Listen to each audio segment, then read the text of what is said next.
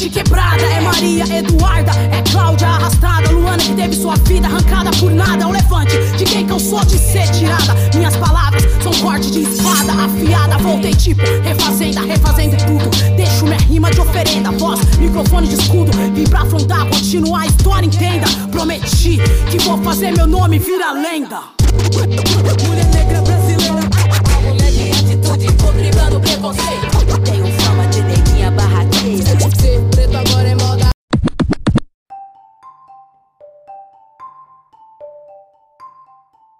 Bom dia, boa tarde, boa noite, queridos e queridas ouvintes. Estamos começando mais um Propina Podcast. E o episódio de hoje é dedicado a pensar nas aproximações entre o direito e a literatura marginal. A gente vai analisar um pouco do discurso jurídico que é produzido hegemonicamente e as contranarrativas que são produzidas pela literatura marginal. A educação jurídica tem problemas, e dentre eles, um dos mais relevantes é de ordem pedagógica. O ensino oferecido tem peculiaridades tais que muitas vezes faz com que se duvide, inclusive, se se está ensinando algo. Com essa assertiva, Risato Nunes introduz o Manual de Introdução ao Estudo do Direito, para apontar as principais problemáticas presentes na educação jurídica.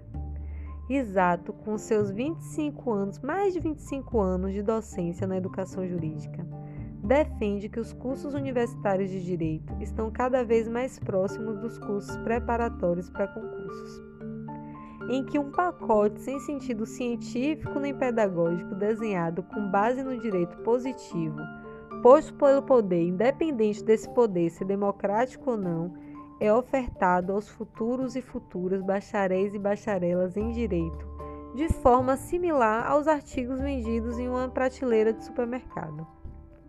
Como produtos organizados em prateleiras, com poucas variações de escola para escola, estudam-se direito e lei como se fossem conceitos idênticos, conceitos de mesmo significado direito civil como sinônimo de Código Civil, direito do trabalho como sinônimo de CLT, direito da criança e do adolescente como sinônimo de ECA, direito do consumidor como sinônimo de CDC, do Código de Defesa do Consumidor e assim por diante. Acontece que a lei é uma abstração de resolução dos conflitos sociais. Ela não configura a realidade em si. Contudo, muitos e muitas estudantes não têm estimulado a percepção de que os diplomas normativos são abstrações, tipos ideais, mapas e não o próprio mundo. O que acarreta duas problemáticas observadas nas faculdades de direito. Uma, a supressão da individualidade dos alunos e das alunas, que são tratadas como massa homogênea, depositada, depositária de fórmulas prontas e profissionais que não estão preparados para a compreensão e o seu exercício profissional. Então a gente tem essas duas consequências. Os estudantes que são tratados como uma massa homogênea e esses estudantes que saem do curso sem saber como lidar com a realidade que é muito mais complexa do que é ensinada dentro dos muros das universidades. E aí esses profissionais, eles não estão aptos para poder exercer nem mesmo a sua função social, a sua função profissional. Pontes de Miranda, no século XX, já pronunciava: quem só direito sabe, nem direito sabe. Como parte do movimento de reformas educacionais na educação jurídica, a gente observa a inserção de algumas disciplinas que promovem o diálogo do direito com outras ciências como filosofia, linguagem, sociologia, antropologia, psicologia e mais recentemente com a arte. Os primeiros estudos dedicados às aproximações entre o direito e a arte se utilizaram da literatura, numa perspectiva de humanizar o direito. Muitos consideram que James Boyd White foi o fundador do movimento Direito e Literatura nos Estados Unidos, quando ele publicou o livro dele Law and Literature Lei e Literatura. Os autores e autoras costumam dividir o assunto em pelo menos três vertentes: o direito na literatura, onde estão localizados os estudos voltados para estudar as representações do direito na literatura, ou seja, como o conteúdo jurídico aparece nas obras literárias, o direito como literatura, ou seja, o direito enquanto texto literário sujeito à interpretação por meio de teorias literárias, e o direito da literatura, que seriam os estudos que aproximam o direito autoral da seara artística e literal. Amanda Muniz, ela opta pela utilização de projetos e não vertentes, porque esses projetos eles apontam o objetivo final, as finalidades, enquanto as vertentes, as vertentes são essas, né? O direito na literatura, o direito como literatura, o direito da literatura, Amanda vai dizer que isso enrijece o trabalho, porque ele aponta desde o início o que, é que vai ser feito, como se houvesse apenas um único caminho a seguir. Julie Peter elenca três projetos para trabalhar o direito e literatura. O projeto humanista, que é voltado para o resgate da humanidade do direito a partir da própria atividade literária, seja através do ensino, seja através da história do direito ou da filosofia jurídica. O segundo projeto seria o projeto hermenêutico, que busca inspiração nas teorias literárias para fundar as bases de uma teoria de interpretação jurídica. Segundo Ronald Dwork, um expoente que é bastante lido no Brasil e que é bastante criticado nos Estados Unidos, ele está nessa área, ele está nessa área do projeto hermenêutico, que seria parecido com o direito como literatura, né? Que é o que? Interpretar esses textos jurídicos como textos literários. E o terceiro projeto seria o narrativista, iniciado nos Estados Unidos no final dos anos 80, com forte influência na teoria feminista e na teoria crítica de raça. Amanda Muniz sintetiza a ideia do projeto narrativista em analisar as vozes do direito, ou seja, quem fala, por que fala e para quem fala. Os sujeitos ditos subalternos têm vozes no mundo jurídico? Essa é a questão que, inclusive, a gente está trazendo no nosso episódio. Os sujeitos ditos subalternos têm vozes no mundo jurídico? Uma resposta local foi formulada pelas pesquisadoras Graziele Bagentes e Beatriz Coelho em 2019. Elas analisaram o currículo oficial do curso de graduação em Direito da UFSC, a Universidade Federal de Santa Catarina, e desse modo verificaram a epistemologia predominante no discurso jurídico a partir do exame das bibliografias básicas dos planos de ensino das disciplinas.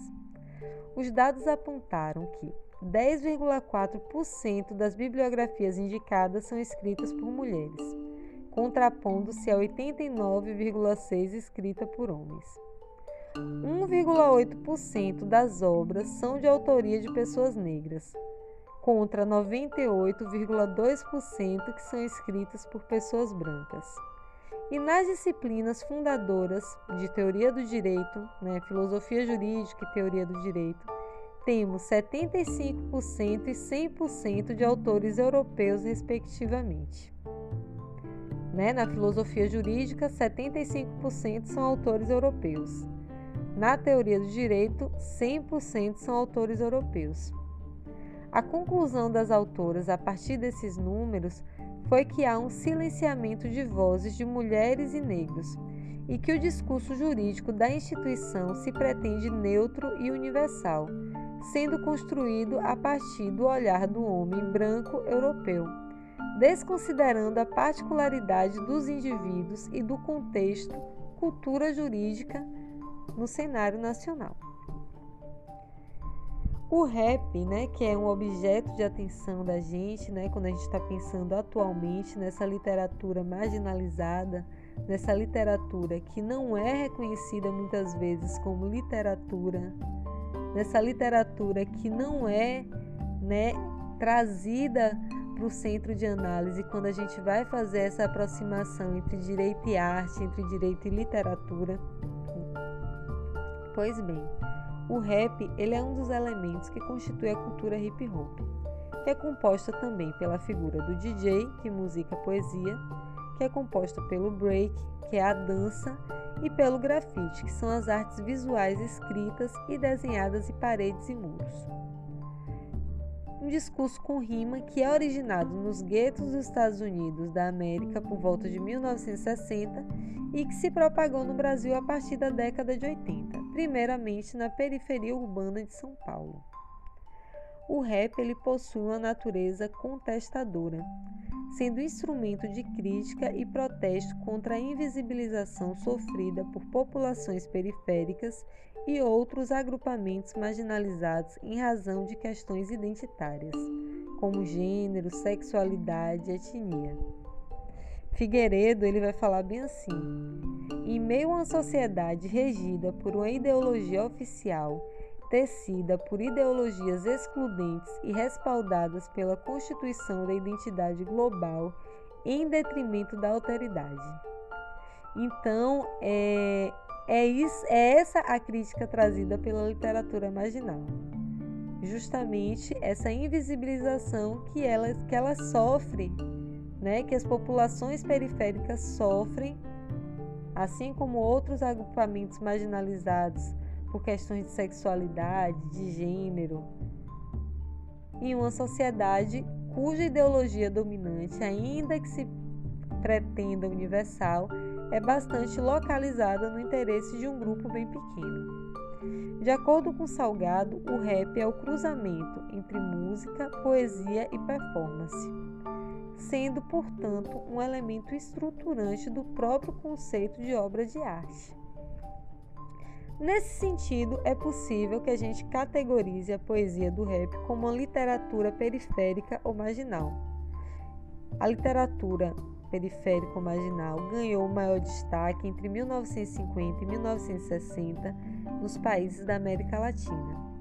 O livro Quarto de Despejo, Diário de uma Favelada, foi escrito por Maria, Carolina Maria de Jesus, é um dos primeiros e grande exemplo da literatura inserida na vertente da literatura marginal ou periférica. A história de Carolina é mais uma história de retirantes que saem do interior em busca de uma vida melhor e digna, na capital do progresso, a cidade de São Paulo. Infelizmente, como a maior parte dessas histórias, essa também não tem um final feliz. Carolina chegou em São Paulo no ano de 1947 e, após ser empregada doméstica de uma família abastada, ficou grávida do primeiro filho. Em função da maternidade, se viu conduzida para a extinta favela de Canidé, local que inspirou sua obra mais conhecida, Quarto de Despejo, que retrata sua vida, ou sua vida retrata sua obra. Não se sabe ao certo qual a ordem de inspiração ou se aconteceram tão sincronizada que se possa estabelecer a ordem. Alves vai dizer isso pra gente. De acordo com Carolina, o que se encontra no quarto de despejo tem dois possíveis destinos: ser queimado ou descartado como lixo. Seria a favela para autor o quarto de despejo da sociedade e os favelados o homem sace, ou seja, os humanos sem humanidade. Conceito de Agamben. Alves entende que Carolina foi uma mulher sem lugar em busca do seu lugar denunciando a fome, as péssimas condições de moradia, o abandono estatal e omissão, o preconceito por parte da sociedade civil. Denunciou também comportamentos dos próprios favelados. Sonhava em ser aceita como poeta e nunca aceitou ser parte da favela. Seu sonho de sair da favela, seu sonho de ser reconhecida como poeta não foi realizado. Que faz a gente pensar, né? em quem tem direito a sonhar, quem tem direito a realizar seus sonhos em nosso país. E o quanto esse direito de sonhar integra o próprio conceito de cidadania. Seu livro, no entanto, saiu das favelas e fez morada em diversos países. Carolina Maria de Jesus é uma autora que em vida não alcançou reconhecimento enquanto escritora de literatura havendo questionamento da qualificação de suas obras como literárias e até mesmo se o livro Quarto de Despejo realmente foi um livro de sua autoria. Séculos de narrativas acerca de vivências marginalizadas a partir do olhar do colonizador, somado à ciência na contemporaneidade, ser considerado saber por excelência, resulta na maior propensão de negação dos conhecimentos que são produzidos fora da academia. Cândice Alves argumenta que em seus livros Carolina não explicita questionamento jurídico sobre o lugar das mulheres negra e pobre, mas que a narrativa do seu dia a dia direciona tais reflexões. Esse é um exemplo que até mesmo quando alguém visa reconhecer o potencial da obra de alguém que não está no centro do conhecimento, né, como é o caso aqui de Carolina Maria, pode ocorrer uma hierarquização dos discursos. Olha o que, Candice Alves vai dizer, né? Que Carolina não explicita questionamento jurídico sobre o lugar da mulher negra, pobre e periférica. Que isso é possível que a gente apreenda. É como se ela estivesse hierarquizando os discursos que são produzidos, possivelmente em razão de a linguagem culta não ter sido utilizada por Carolina. Abra-se um parênteses para reflexão acerca das relações de poder que se materializam na hierarquia de linguagens em nível culto, coloquial e vulgar. A linguagem de Carolina Maria é tida como inadequada perante o padrão estabelecido como correto. É um elemento que marca o lugar da autora como distante da literatura e distante da ciência. Nesse sentido, é importante que a gente pense. Realmente a linguagem utilizada por Maria Carolina, Carolina Maria, me desculpem, invalida os argumentos desenvolvidos pela autora acerca do funcionamento do governo e do papel do Estado? Os anseios por uma vida digna e as negativas por parte do governo não configuram, todavia, questionamentos jurídicos do seu lugar enquanto mulher negra e pobre e favelada? Carolina cita que um bom governante deve conhecer a fome, pois a fome é professora. Por que essa ponderação não é entendida como análise de governo, mas quando Platão, Sócrates ou Aristóteles desenvolve discussões sobre o governante justo, ainda que por meio de alegorias Tais análises ingressam no conteúdo obrigatório dos cursos de direito enquanto teorias aclamadas por milênios. Para a autora, o discurso de Carolina não se restringe ao período histórico que ela viveu. Né? Kant vai dizer que, é, apesar de Carol, Carolina estar localizada naquele período histórico, sua narrativa ela ultrapassa a sua própria experiência, o seu próprio período histórico. Novas narrativas vêm sendo produzidas, o que nos leva ao questionamento final né, de seu trabalho. Quantas Carolinas de Jesus há na atualidade? A literatura produzida por faveladas como Carolina Maria e as poetas de rua encontram resistência social em ser incorporada enquanto ferramenta pedagógica e de análise da sociedade. Suas autoras são tratadas como objeto de pesquisa e travam verdadeiras batalhas para serem reconhecidas como sujeitas produtoras de conhecimento e para que suas vozes sejam ouvidas para além de seus horizontes sociais. Nessa linha de pensamento, Ribeiro e Silva vão arguir que o rap, assim como o funk, como o pagode, o repente, o samba, enfim, manifestações espontâneas da cultura popular invisibilizadas ou menosprezadas. É um estilo musical que ultrapassa os limites da musicalidade da literatura, pois revela o fortalecimento das identidades sociais. O papel do rap no letramento crítico de seus ouvintes e como recurso pedagógico da educação já vem sendo desvelado em diversas pesquisas, como a pesquisa realizada por Ribeiro Silva, que vai analisar o papel do rap no letramento para a educação de jovens e adultos, o EJA. Figueiredo, ele vai destacar o papel do rap e do funk como contranarrativa. E Silva vai defender que o rap é uma forma de conscientização política. É crescente o número de projetos que buscam identificar e utilizar o potencial educativo do rap. Em 19 de outubro desse ano de 2020, no site Brasil de Direito foi publicada uma matéria escrita por Rafael Ciscati, onde fala sobre o projeto Parceiros de Escrita criado pelo coletivo Brincadeira de Negão.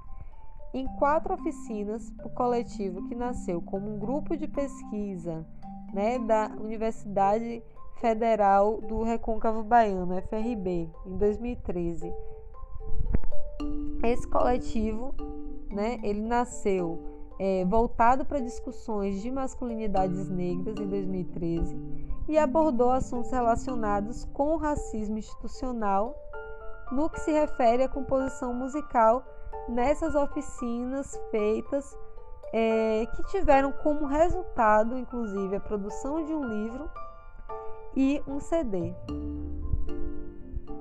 Isso a partir de oficinas, oficinas coordenadas por Jimerson Roque, que é sociólogo e coordenador desse projeto, e que entendeu que o principal papel dessas oficinas é justamente entender a música como um instrumento de reflexão crítica a ser utilizada como instrumento pedagógico. As aproximações do rap com direitos são orgânicas, elas gritam, Afinal, um dos temas centrais refere-se à seletividade penal do sistema jurídico, isto é, a preferência do Estado por punir as pessoas negras e periféricas. Corrupção, violação dos direitos fundamentais e sociais das pessoas em condição de pobreza são temas que também são bastante frequentes. Maria Cristina de Freitas Fagundes, Ana Clara Correia Enig e Thaís Luzia Colasso questionam a suposta neutralidade do sistema jurídico e defendem o rap como uma ferramenta potente para discussão também em sala de aula na compreensão social frente ao direito. Na década de 90, a gente teve a ascensão de alguns nomes femininos no rap. No Brasil, a gente tem, por exemplo, o surgimento de Negra Lee em 1996, enquanto parte do grupo de rap RZO, é um grupo feminino. Em 2000, com a participação na música Não é Sério, ela ficou conhecida nacionalmente. Com a presença de rappers mulheres, as questões femininas passaram a fazer parte das temáticas subversivas do ritmo, como é, sexualidade, a opressão da mulher. A partir da música Sandália da rap Carol Conká, Barros fez uma pesquisa analisando a constituição discursiva de gênero na distribuição de poder nas estruturas sociais com o objetivo de subvertê-la. Já Sandra Mara dos Santos analisou os discursos produzidos pelos cantores do estilo musical do rap, referente às discriminações do gênero feminino, bem como as denúncias e resistências elaboradas pelas autoras. Mariana Semião de Lima, por sua vez, discutiu a presença das mulheres no rap, a partir do que elas dizem de si e do papel que assumem nas composições masculinas. Lima defende que, apesar de poucas pesquisas, as mulheres estão presentes na cultura hip hop desde o início, escrevendo, dançando, grafitando e produzindo eventos.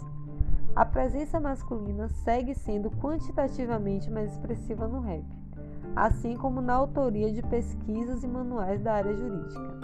Qualitativamente, no entanto, as narrativas de mulheres vêm buscando desestabilizações das narrativas hegemônicas nos mais diversos campos discursivos, por meio da produção de novas temáticas, novas metodologias e perspectivas.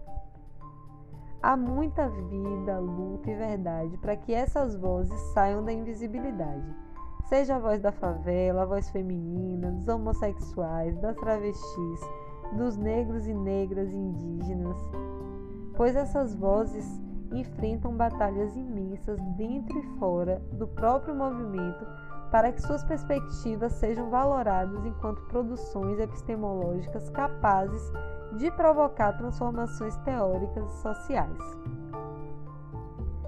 Pois bem, minha gente, esse episódio é justamente para que a gente possa pensar quais são as contribuições específicas da literatura marginal para o direito. Como essa alteridade ela pode ser trazida a partir de uma conscientização crítica do estudo do direito a partir do letramento do rap. Que tal, né?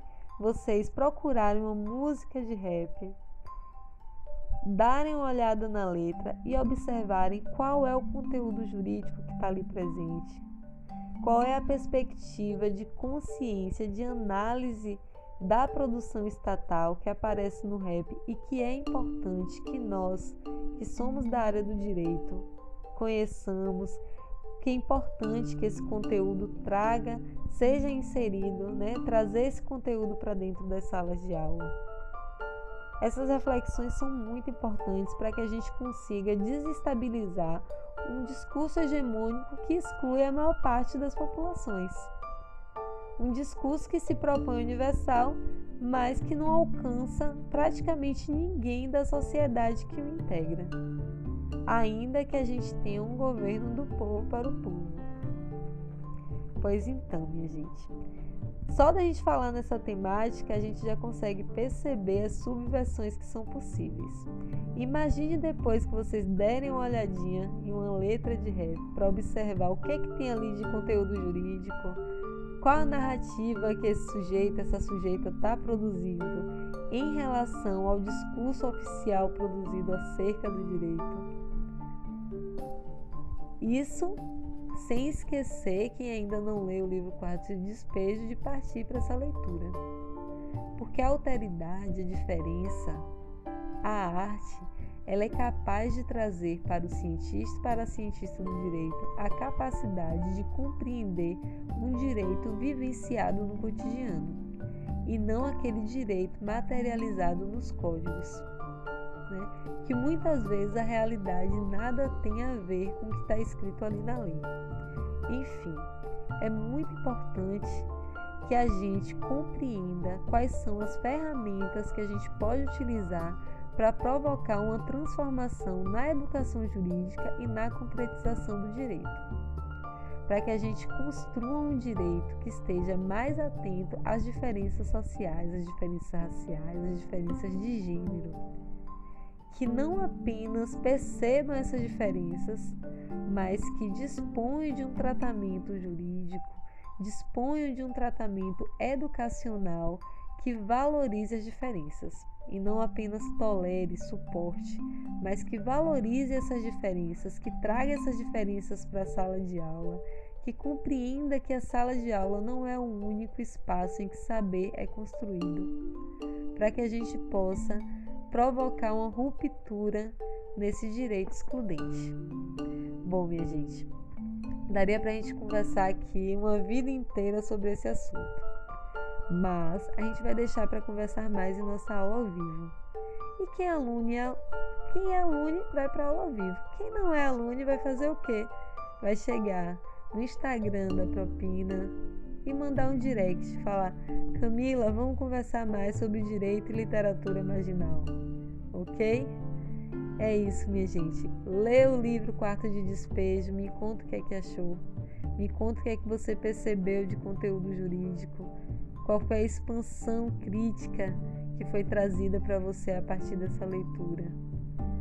E também vamos escutar, vamos ler as produções que não estão no centro, que não estão no centro de análise, que não estão sob um olhar masculino europeu, que não compõe a multiplicidade da nossa sociedade. E vão produzir novas formas de conhecimento, valorizar novas formas de conhecimento, novas metodologias. Só assim a gente consegue transformar a educação jurídica, transformar o direito e transformar a sociedade. É isso, minha gente. Vamos ficando por aqui e a gente conversa mais depois. Um abraço e até mais.